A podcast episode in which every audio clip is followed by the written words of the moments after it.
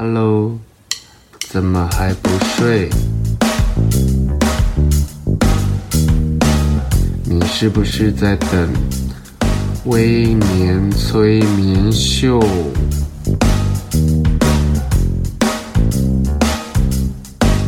在还没有睡之前，赶快去帮我按个订阅。紧接着，我们就要开始今天的节目。Hello，大家好，欢迎收听今天的微年催眠秀。买房子这件事情，我可以说是中年觉悟。我之前在地产秘密课的频道里有分享过，其实我是一个打算生不带来，死不带去的人。但是这两年，我的观念有些改变。然而，我觉得买房跟结婚还有生子一样，其实趁早觉悟不是坏事。所以今天我要邀请两位非常专业的 Podcaster，他们来分享小资族像我们这样子，可能领的是死薪水，然后没有太多余裕，但是又很想买房的话该怎么办？那我们欢迎今天的来宾，地产秘密客。Hello，大家好，我是，我是地产秘密客，我是默契哦，我是 Stan。Hello，Sam。然后另外一位 Ting，Ting，他们两个是地产界的少女团体，少女非常感谢。那你们可以聊聊为什么你们会组这样的一个算是算团体嘛？算是一个频道好了，你们是从频道先开始的，对不对？其实我们成立，因为我们以前都是在报社工作，然后都是跑房地产，然后那时候其实因为工作关系，我们就是同一个 team，然后就会采访，就是北台湾已经应该有上千个建案了，对，那所以其实采访这个经验呢，其实也很多的朋友会问我们说，哎，那买房要注意什么事？那我们后来就催生想说，哎，那不然我们就自己成立自己的频道，然后成立地产秘密课，然后没想到就慢慢的有做出。一点点小成绩，然后也很感谢我们的粉丝追踪这样。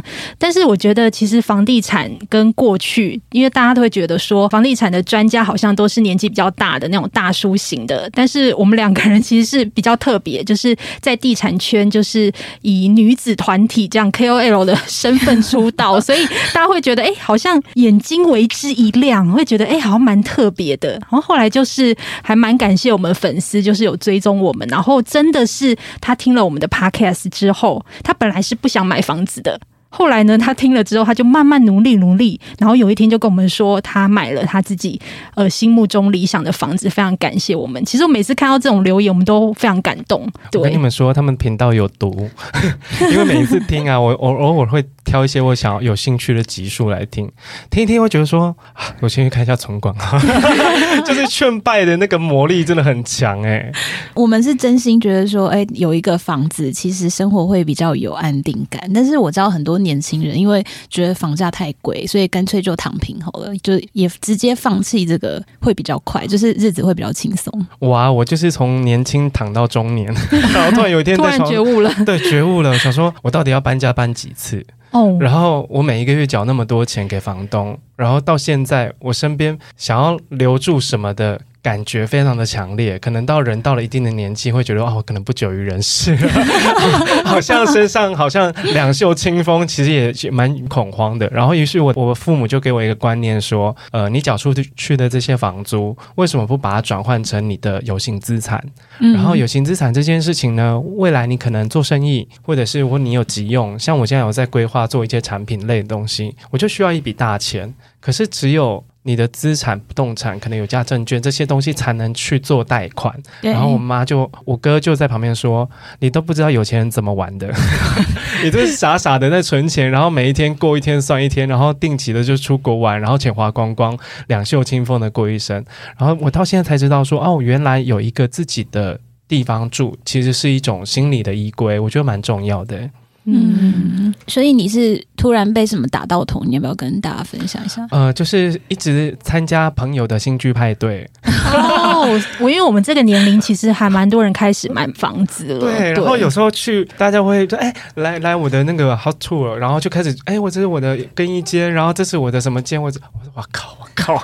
然后我们不是一样差不多时间出社会的嘛？然后人家已经就是像五子登科了。然后我就想，呃，回家要开启那门，虽然家里不是太丑，但是我觉得说啊。我为什么还要住在这个就是别人的地方？嗯，然后是不是自己其实有能力，只是我没有趁早规划，然后就会陷入不断的懊悔，就还还是认真工作好了，然后存一点钱，然后开始慢慢的可能听你们频道，然后听其他人分享，然后是听身边像我的好朋友大米，他就会跟我讲很多你你想要买房这件事情，你一旦动了念头。你就要开始做了，对对。然后你们两个有没有类似的经验？因为你们比起其他人，你们算是蛮早觉悟的哈。Ting 比较早，我蛮早觉悟，是因为呃，我其实因为家庭背景的关系，然后小时候其实跟着爸爸妈妈也是哦到处搬家，所以我又是巨蟹座，所以对于一个巨蟹座来说是非常无法忍受，就是搬家，然后要一直变动这件事情。所以我在出社会的那一。年就是我就有很明确的目标，我就是希望赶快赚钱。所以我记得我那时候是同学里面就是第一个找到工作的，因为我就是在毕业之前我就先去面试了。然后我第一个工作是在那个电视台，然后担任记者。对，那是从记者之后我就跳到了报社工作。然后那时候其实我们就呃一开始就被长官分派就是要跑房地产，然后后来就认识了。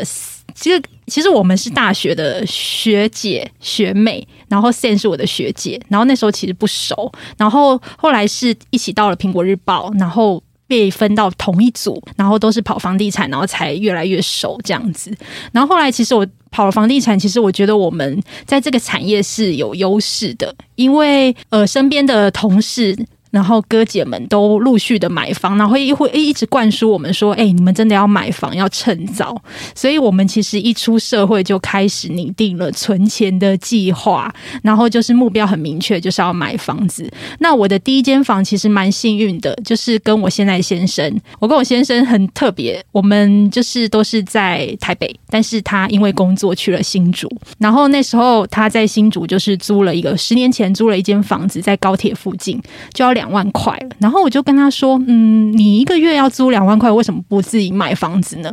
然后他说：“嗯，没有什么想法，反正租房子 OK。”然后后来我们就是就且干且走嘛，后来就看到我们现在住的这间房子，然后很幸运的是，当时买在高铁那边，单价只要一字头，非常便宜。高铁刚盖没有多久嘛？没有，其实那时候已经发展了一个阶段了，但是还是蛮多空地的，所以后来就是他还蛮感谢我的，就是就是说。很感谢，就是当时我们有一起觉悟，想要买那间房子，而且我记得非常清楚，当时买了那间房子，我们身上是梭哈所有积蓄，我身上只剩五万块钱，那很勇敢，那非常勇敢。那我问一个，帮听众跟我自己问一个问题：十年前就已经是先生了吗？我我跟你说，我们真的是跟人家不一样，我们是先买了车子，嗯、然后再买房子，然后一直拖拖拖拖到大家都说，你们为什么还不结婚？到底有没有要结婚？然后我们在去年的时候结婚了，所以我们是先完成了买房子跟买车子之后，我们十年后才结婚。给你个赞，这超勇敢的，对，所以超勇敢。然后，所以那时候。就是一直走到现在，就是其实那个过程其实是蛮辛苦的，因为我们就省吃俭用，然后也不能过度的消费，因为要买房子要付贷款嘛。但是现在看起来，我们其实十年过去了，好像还活得下来，就是还好有买那间房子，然后因为那间房子，其实我们自己的事业，老实说也越来越好。那我先生的工作其实也蛮顺利的，所以我后来就觉得说，诶，买这间房子是对的，然后。我也活过来了，对，然后后来我才买了第二间。那第二间是买给爸爸妈妈住的，就是退休宅。因为我们原本是住在老旧的公寓，然后因为他们已经年纪大了，七十几岁了，其实我蛮心疼他们要爬楼梯。后来我就又买了一间，就是给他们退休住的。所以其实一路走来就是。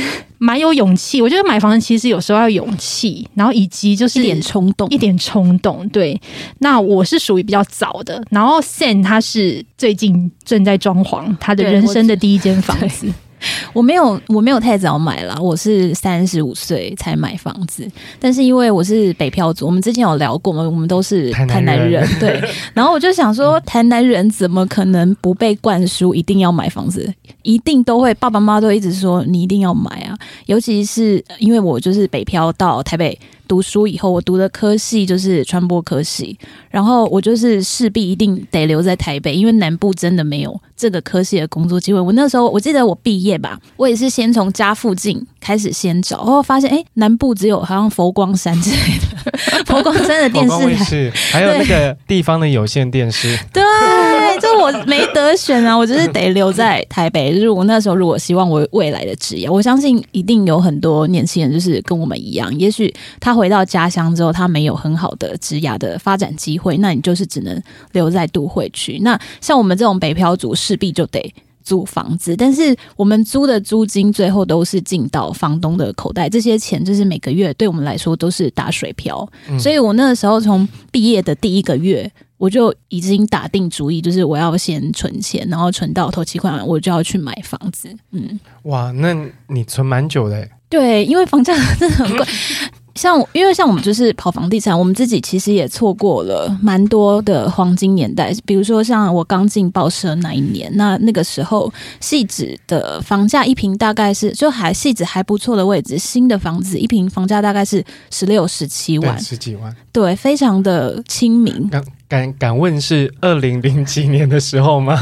那时候大概是二零零八零九的时候，就是那个、嗯、那个时候的房价大概就是这样。然后长官就一直说你要不要去买，然后我们赶快去，然后帮我谈个什么特别的价格什么。但是那个时候那个时代的房价很漂亮，可是因为刚毕业完全没有钱，所以那个时候想的想要买房子做的第一件事情，一定就是开始存钱。如果没有一开始就有这个觉悟的话，等到你想到要开始存的时候，到你存到可能又是十年后的事情。可是报社的记者，他的薪水已经比一般的上班族再好一点。其实媒体产业里面薪水最好的是报社，再来是周刊，再来是。如果不论资历的话，最后才是我待的月刊。可是，即便我们比一般人可能再优渥一点点的薪水，为什么要花那么长的时间才会存到你要的头期款？是你的挑房子眼光一直在变吗？当然，就是当然这几年房价涨得也很快，也是一个原因。存钱速度就远不及那个房价飙涨的速度。对，就是发现有一点追不上。如果早一，如果我可以更早买的话，其实会就不需要花这么多。钱，所以以前也曾经有一段时间是你根本不需要准备任何的头期款，你只要拿身份证去就可以买房子。有这种事？有，曾经有过全额贷这种就是很美好的年代，但是你就是那个时候没有鼓起勇气，就是去背贷款，因为很我知道很多人都会很担心，说我这个房子一买下去。我就要付什么三十年的房贷，永远不能有一个月没有工作、没有薪水，然后你会很恐慌。可是事情不是这样子的，因为你永远都会有别的选择。当你有一间房子在身上，你可以把这间房子再拿去借款，而且你的利率绝对比信贷啊、什么卡债那些都还要低。那如果真的再不行的话呢，你也可以把房子卖掉。那如果把这个房子卖掉，你也许说，哎，有可能会赔啊，确实有可能会赔。可是如果你的情况是像我们这样一定要租房子的人，其实你也赚到了租金。所以你这样核算一下，其实买房子通常都会是一个比较有利的选择。对啊，我也给听众一个观念，就是我这一两年做的功课，然后我有一个很强烈的念头，呃，应该是说我有一个很强烈的想法，因为大家都觉得储蓄这件事情好像有点愚笨，可是你知道吗？其实买房子是另类的储蓄，因为他把你每个月要供给房东的钱放到你自己身上。刚刚 Sam 讲到，如果有一天你想要卖房子，或是你周转不灵没有工作，他至少是卖出来是有现金的。可是你租房子，像我租了大概是几年，我如果有一天没工作啊，我说什么都没有，我连那个租金也缴不出来，就是他没有办法去变现。他没有办法让你有后路。或许大家会觉得，哦，买房这个这件事情，我要背很大的沉重压力。我可能一辈子一个月、一年就不能出国那么多次，我可能要少买一两个包。可是我觉得这件事情，把它看长远一点，未必你是会替自己的人生在投资。诶，那我很好奇哦，在每一个时间点。应该说，每一个年纪，我们的所谓的对娱乐啊，然后对理财一些金钱观念这些价值观会不断的改变。那你们觉得说，如果今天听众他其实是最差不多是二十几岁，快到三十岁的时候，会有一些人生的改变、想法的改变。那他如果从那时候开始存钱，他应该怎么去调配，或者是他的一些理财规划？你们两位有没有什么建议呢？我觉得 Sam 可以分享一下他的那个存钱的方式，我非常的佩服。我其实对自己还蛮慷慨的，我我也还蛮就是喜欢享受的，可就是因为这样，所以我会逼自己。我以前是每个月拿到薪水之后呢，我就是先存一半。到另外一个没有提款卡的户头，就是我没有办法把这个钱拿出来。那我唯一可以使用的就是剩余的在呃有提款卡那个账户的钱。那其实也是强迫储蓄啊。那这些钱我就可以尽情的去运用。而且我发现啊，就是生命自己会找到出路。有些快乐其实不一定要花钱才能买得到，比如说，比如说你可能去吃一个米其林大餐，一餐一万块，你觉得很爽。但是你如果发现了一个三十五块卤肉饭，世界级的好吃，你其实也会得到同等的快乐。所以，当你没钱的时候，你就会想办法去找到一样可以让你快乐的一些娱乐。我很认同哦，因为没钱这件事情真会激发人各式各样的潜能，它会把你的享受最小化。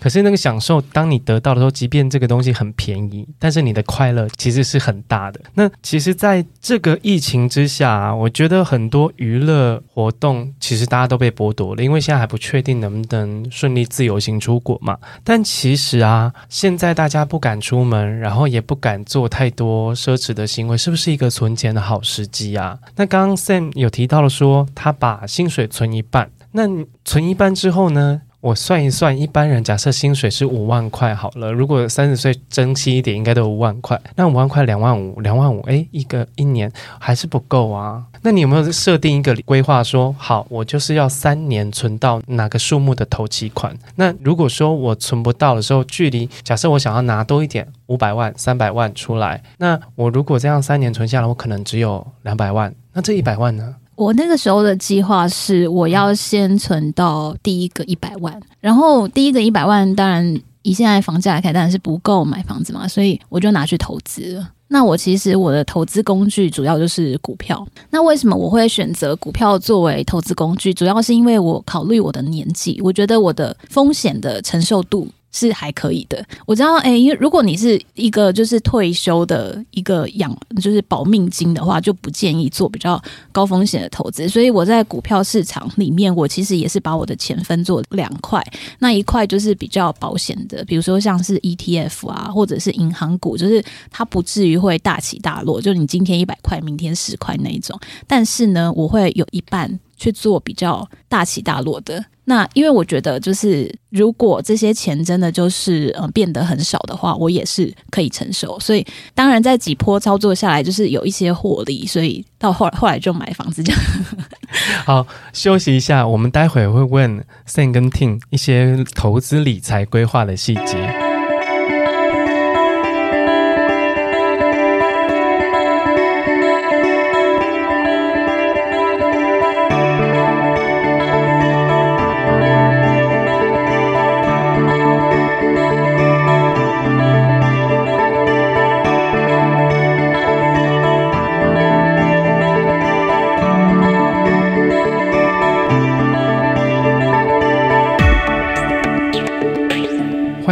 欢迎回来，微年催眠秀。上一段节目，Sam 跟 Ting 分享，哇，原来买房子要趁早觉悟。这段节目呢，刚刚 Sam 有提到，他其实会做一些风险型投资。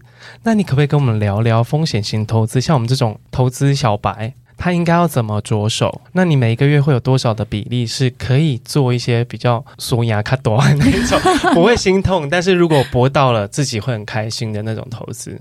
我觉得，当你累积到就是一笔资产之后啊，你自己要去把它分类。那像我自己，我是把就是比如说，我要是存三百万好了，我就是留一百万在身上，然后会留部分的紧急预备金，那其他的我就是全部都拿去投资。为什么呢？因为大家都知道现在利息其实蛮低的，你放在银行里面呢，在考虑到通膨的话，它你的资产其实是在减少的。你如果不去投资的话，你的钱其实会被通膨慢慢的稀释。那我知道大家如果一开始要踏进投资这件事情呢，我是建议大家就是。找自己熟悉的开始接触。那比如说像我那个时候选择台股，就是因为、欸、因为从小看家人这样投资，你会对这个东西比较熟悉，那知道它的运作方式，所以我那个时候就是选择是台股。但是当然现在很也很多人会就是比如说买 ETF 啊，或者是去买美股这样。所以就是大家就是找自己专长的、呃擅长的、会比较了解的，先去下手。那这样你如如果身边有人可以跟你一起讨论的话，你也不会就是很多投资小白就是一栽入，然后就。掉坑这样也对，这样也不太好，立刻变成韭菜被割，这样也不太对，就千万不要这样。我就是那种韭菜型的 韭菜型的人呢、啊，但是我我很好奇，Sam 的比例是多少？就是你拿这这一笔钱出来做操作、做投资的比例，大概要抓多少会比较稳？我自己在买房子之前是抓到二分之一哦，应该说你现在有一笔资产，你已经存存到了一百万，对，那你会再拿二分之一出来做？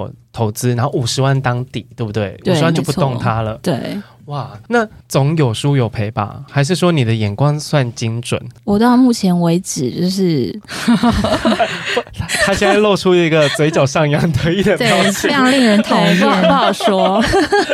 有啦，我有在粉丝团说，我去年的那个损益率是二十五趴，就是正二十五趴。哇！可是因为去年环境很不错，对啊，大盘都很好，不要乱不要乱做一些有的没的，都不会，对，不要白目，对，其实都还可以。但是像这种就是情况很好，就是如果你完全不碰投资的话，就很可惜，你就没跟到。对啊，哦，所以手上留一笔钱还是蛮重要的。那 Ting 呢？你自己会有这方面的投资规划吗？我其实因为我买房买的早，所以我其实大部分的钱都是放在那个房地产。对，那第一间房其实就占了我的月收入的三分之一。所以后来就是我用比较一般人可能会做的理财方式，就是买美金的保单。然后六年的储蓄这样，因为我觉得说这个美金对我来说，它算是还是比较稳健的。货币，所以那时候我其实就持续的买，然后我继续买，所以我就是这个储蓄的保单，我是就是没有断掉的，所以就是强迫自己储蓄。然后另外，其实这几年我有开始接触，因为我其实个性是比较保守一点的，所以我觉得买房子是我强迫储蓄的一个方式。然后另外，我也有在做就是 ETF。对，我就是买比较有大家可能讲的比较新兴国家或者是呃电动车的相关的产业，就是我比较看好那个产业，我会就是。定期定额就是，可是我的比例不会太多啦，因为我我的钱都是在买房子里面了，所以我可能没有办法像 Sen 就是他的比例会比较多。我觉得你对，就是可以付房贷还有钱投资，超厉害。我心里压着 这句话，本来想要等下这一趴讲完。我跟你说，因为我的金额真的是不多，对，因为可能看很多前辈他们的金额都是很大笔的。我真的是小菜一碟，因为我的钱都是放在房子里面了，所以我觉得我可能跟大美比较像，就是我们有一些就是产业，我们可能就要比较不懂的，我们就会比较投入在我们自己懂的房地产里面。那我会觉得说，房地产是我最熟悉的，所以我买房子其实很单纯，就是我要强迫我自己储蓄。那我其实有想过说，如果像我现在没有小孩，那 maybe 我以后可能就跟我先生两个人，那我们的退休金要怎么办？也许我们就可以透过我的第二间房，然后我们可以做以房养老。然后再把钱再贷出来，那就有一个生活费。所以我觉得，其实房子它不只是呃，你可以自己住，它其实有很多运用方式。刚刚有说到以房养老，或者是未来你想要做增贷等等的，其实它是很多元性的。我们要不要先解释一下什么是以房养老？所以可能很多听众不太知道。嗯，其实以房养老它是一种逆向贷款。你知道一般的房贷就是你去跟银行借一笔钱。然后每个月还他嘛，但是以房养老是你以房子作为一个抵押品，然后银行每个月给你钱，但是当你走了以后呢，这个房子就归银行所有，所以它就是一种逆向的。那有些人会就是用以房养老的方式来做养，毕竟你养儿子，儿子长大不一定会孝顺你，但是房子至少不会顶嘴。他就是每个月会给你钱。你知道 Sam Sam 讲的这个观念，就是以房养老这件事情，我有去查，因为我自己本身是没有后代的人，所以我很怕有一天我自己在家挂了之后是没有没有人知道，然后也没有人帮我办后事。所以其实以房养老就是呃有一点像是另类长照，或是另类的身后事的那种感觉。就是其实老了很难租房子。我昨天在，因为我有会加入一些脸书的社团，然后脸书的社团有一些是租屋的嘛，然后有一些可能是空间的。那租的昨天有一个人就 po 说，他说他是一个单身者，他已经七十二岁了，他的租屋预算是多少？然后他只希望房东不要嫌弃他是个老人，其他他都可以配合。他说我很爱干净或什么的。然后下面有一些人就说大叔什么不容易，然后祝福你，就很多人在鼓励他，你知道吗？因为大家都说其实年纪到一定的程度。因为我小时候不知道，然后是我妈告诉我，我妈说啊，你要租房子住多久？我就说反正我就是没有资产啊，生不带来死不带去，就那一句话。我妈说你知道现在很多房子不租老人吗？我说啊，怎么可能？如果我很有钱的话，她说没有，因为她怕你在里面怎么了，就是她要去处理这些事情会非常麻烦，所以人到一定年纪的时候，她其实。第一，你要挑房子，可是房子也在挑你，不是你有钱就可以了。所以我到这两年才发现，哎，自己可能受伤啦，或者是说自己看到身边人纷纷买房，有一个安定的地方，我才开始动了改变这个念头。我从小到大都不觉得我需要有任何资产在身上，因为我觉得有一天这些东西都幻化成无形，我都用不到了。可是我的朋友就在讨论这件事情，他说：“哦，就像刚刚 Sam 讲的，就是以房养老嘛。”还有另外一个就是说，未来如果你有资产，你想要做好事，你走了之后，这些其实都可以给你想要给的人或需要帮助的人，这未未尝不是一件一个善。然后我想，嗯，所以从那时候改变念头到现在，其实我开始慢慢的也在做理财规划。其实我之前我也会存一半，可是我那一半永远都不是要用来买房子。那你拿来干嘛了？用来享受生活的。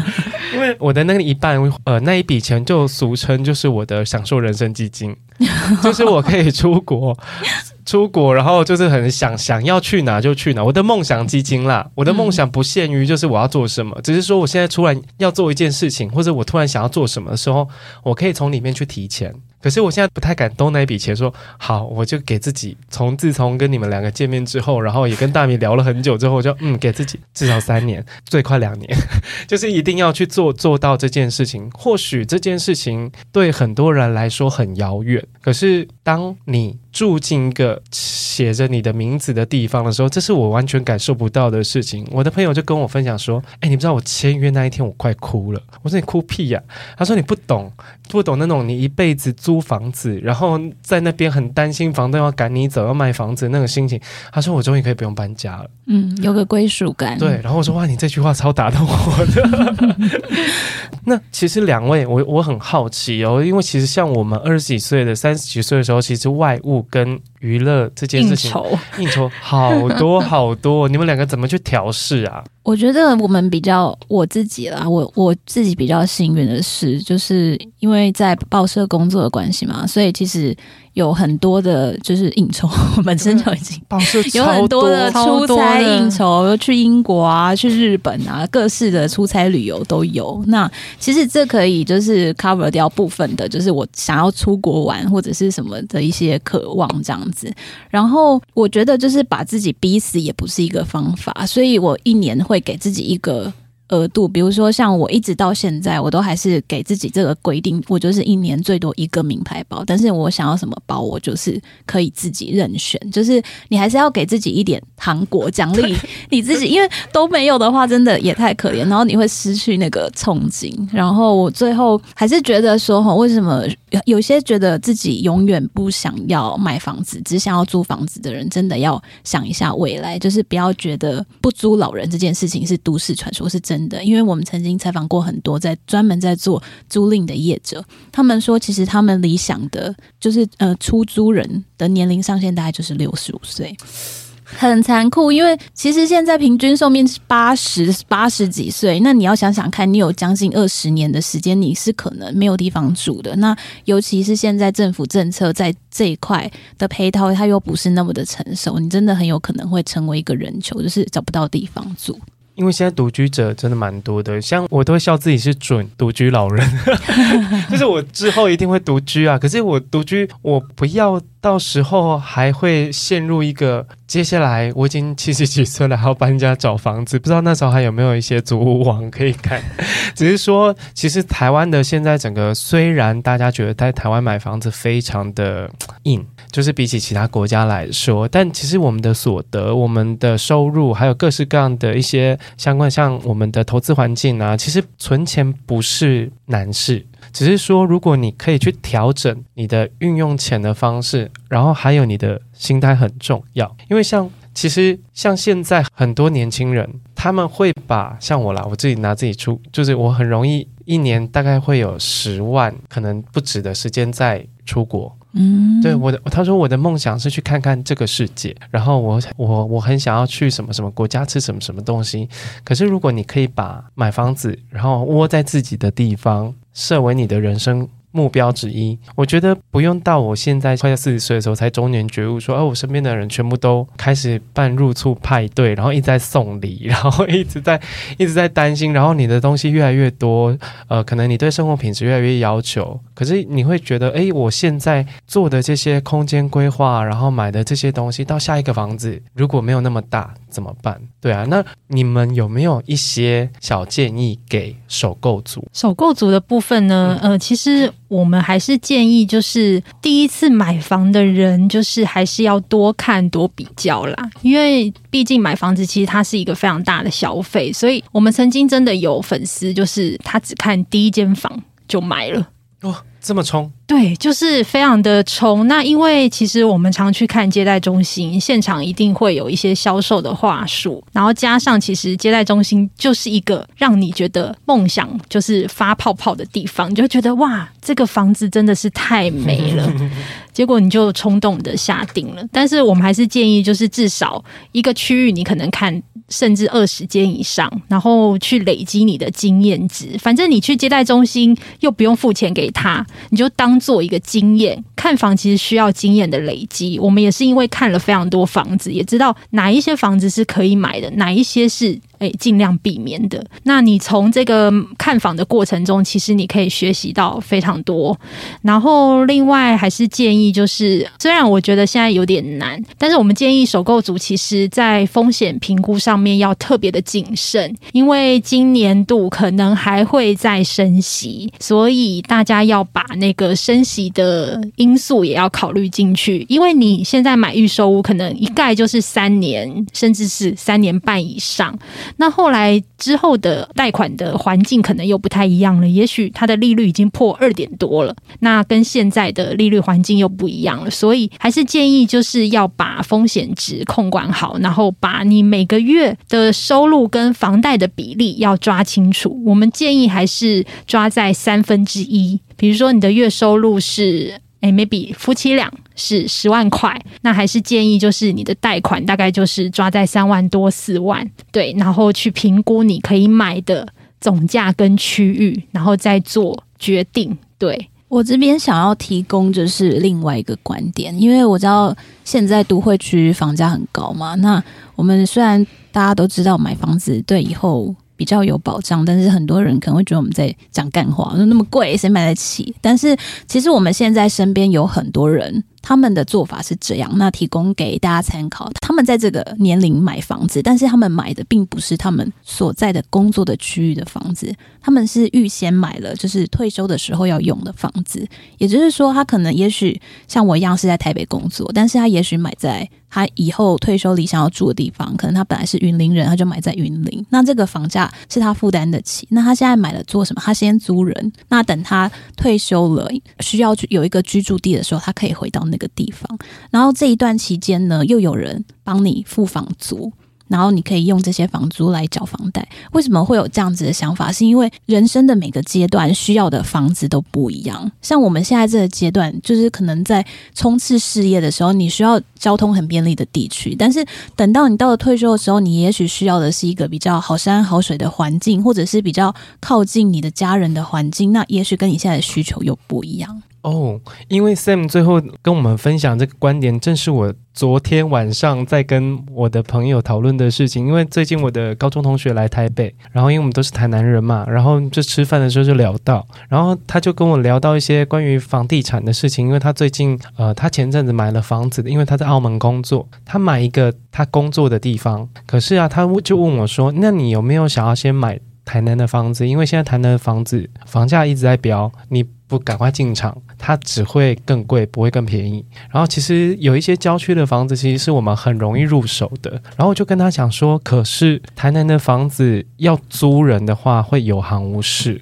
因为台南的房子入手比较快，大家会与其一两万块，差点飙台，一两万块，一两万块，那我倒不如再给一点点，再加一点钱，然后直接买一栋。几百万的，一两一一接可能一一千多万的，其实就很好入手。那我每个月也是在缴两三万块。那对于这样的想法，现在有没有一些什么专业的建议？因为刚刚你说你想要买一个退休之后之后会住的地方，那我同意。可是也有一派的人说，你第一个一定要先自自住，就最好是先买自住。那你你的观点是什么？这个当然是要看情况而异啦。那像我刚刚提到，就是对，没错，双北的年轻人，他第一间。理想当然是自住需求，但是问题是这个房价它实在是买不起，真的不行啊！对，所以这个时候才会出现，而另外一派他们的做法可能是这样。那当然，如果你有意就是在自己实际居住之前呢，先把这个房子做出租的话，那当然你会有会要考量的事情就会比较多。那比如说它的就是交通的动线啊，或者是周边的生活机能，然后呃有没有一些商圈或者是就业机会，靠近科学园区啊？对。所以在你买这间房子的时候，你可能就要先先想好这间房子要做什么。那因为我刚刚提到的那个做法是说，你要先把它租出去，等到你老了你要住，你再去自己去租。那这时候你就要考虑到，就是嗯哪些人可能会来租，然后你要为他们做哪些准备。哦，就是你，你已经需要把这些租的出去这件事情考虑在你的第一间买房。对对对，你不要想说啊，我以后要在海边养老，然后就买一个房子在四草，就是那个 台湾亚马逊，买在台湾亚马逊雨林附近，那也太扯了。好，节目的最后来欢迎两位来宣传一下你们的频道。好，我们的频道名称叫做地产好学生，然后我们会常常邀请一些。线上的名人啊，或是呃网红啊，或是一些股市的老师来分享，除了房地产之外，也会分享他们一些投资理财的一些观念，然后提供给听众一些资讯。我们的含节目含金量还蛮高，哎，刚才介绍会不会大家都不想 follow 我们？其实我们蛮幽默的，不要这样。对，可以听听看。我们最近才分享，就是我们两个创业的故事。对，他们节目真的蛮好听的。你以为我会讲一些好像很生冷的一些地产，其实不是，就是 对啊，我怕大家会误。会 想说，我现在教大家建蔽率是什么？建蔽率就是一块一千平的基地，啊，然后就按下一个节目。对对对，我们其实很怕房地产很无聊，然后也会让人家听了会不会很生硬？但是还好，我们的节目其实没有那么生硬啦，所以大家可以对对对，大家可以来追踪一下，订阅我们。对，感谢。其实他们他们的特色就是他们会把很生硬，然后看似离你很遥远的事情，就像两个人聊天一样，轻松的聊出来，但是又具备了一定的含金量。所以，请听众们务必要赶快去订阅《地产好学生》学生。好，如果你喜欢今天的节目，帮我们到 Apple Podcast 按五颗星，然后微年催眠秀有自己的 IG。如果你对今天的节目有任何的想法，你也欢迎留言让我们知道。好，谢谢，拜拜，拜拜。